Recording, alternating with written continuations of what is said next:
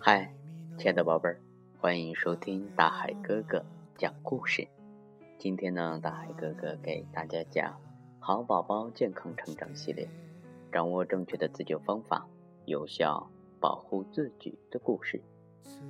在这里呢，大海哥哥还要感谢一下，呃，咱们菏泽的老约翰儿童绘本图书馆，他们是菏泽藏书最多的儿童图书馆。图书馆提供亲子阅读啊，父母沙龙、绘本故事，当然呢，还有非常好玩的亲子游戏。其实说真的哈，如果每天能抽出二十分钟时间一起来陪伴孩子阅读的话，我相信呢，宝贝的进步，嗯，会变得非常大，可能连你自己都不敢相信。嗯，亲爱的宝贝儿，如果呢你从老约翰接到了这本书，现在呀就请你打开第四十四页，和大海哥哥呀一起来分享今天的故事。触电急救懂常识。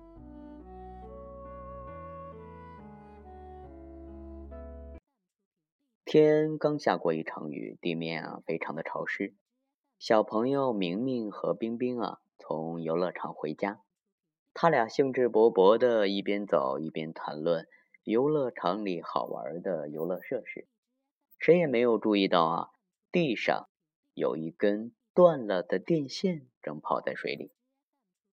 小朋友明明一不小心一脚踩进了水里，顿时啊浑身抽搐，倒在地上。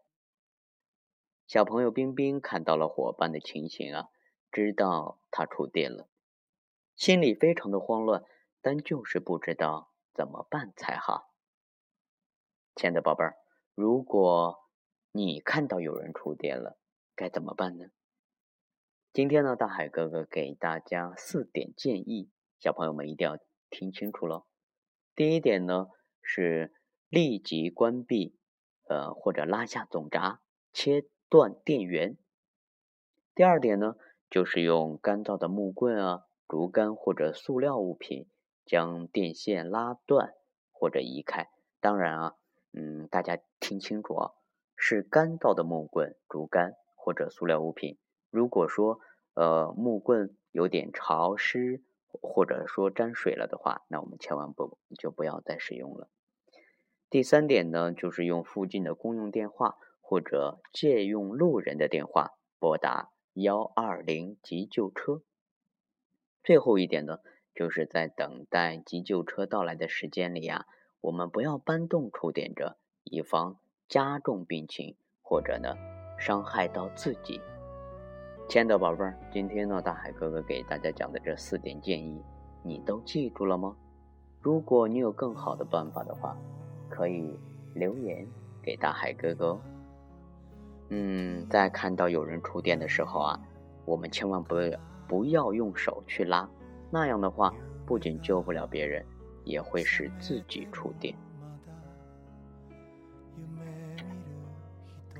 亲爱的大朋友、小朋友，我们的孩子啊，从呱呱坠地开始，便承载着父母的希望，一天天长大。从他们牙牙学语、蹒跚学步，到脱离父母的怀抱，走出父母的视线，爸爸妈妈们，都无比的欣喜。但同时又担心孩子成长道路上的磕磕绊绊。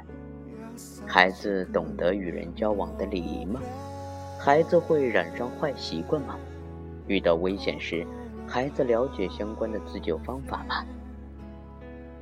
如果，呃，想让我们的孩子能够变得，呃，更加聪明，或者说，能够让他更懂得保护自己的话。希望大家能够给我们的孩子来听大海哥哥讲故事。当然呢，我也希望我的故事能够为孩子们的成长保驾护航。好了，亲爱的大朋友、小朋友，我是大海哥哥，我们明天见。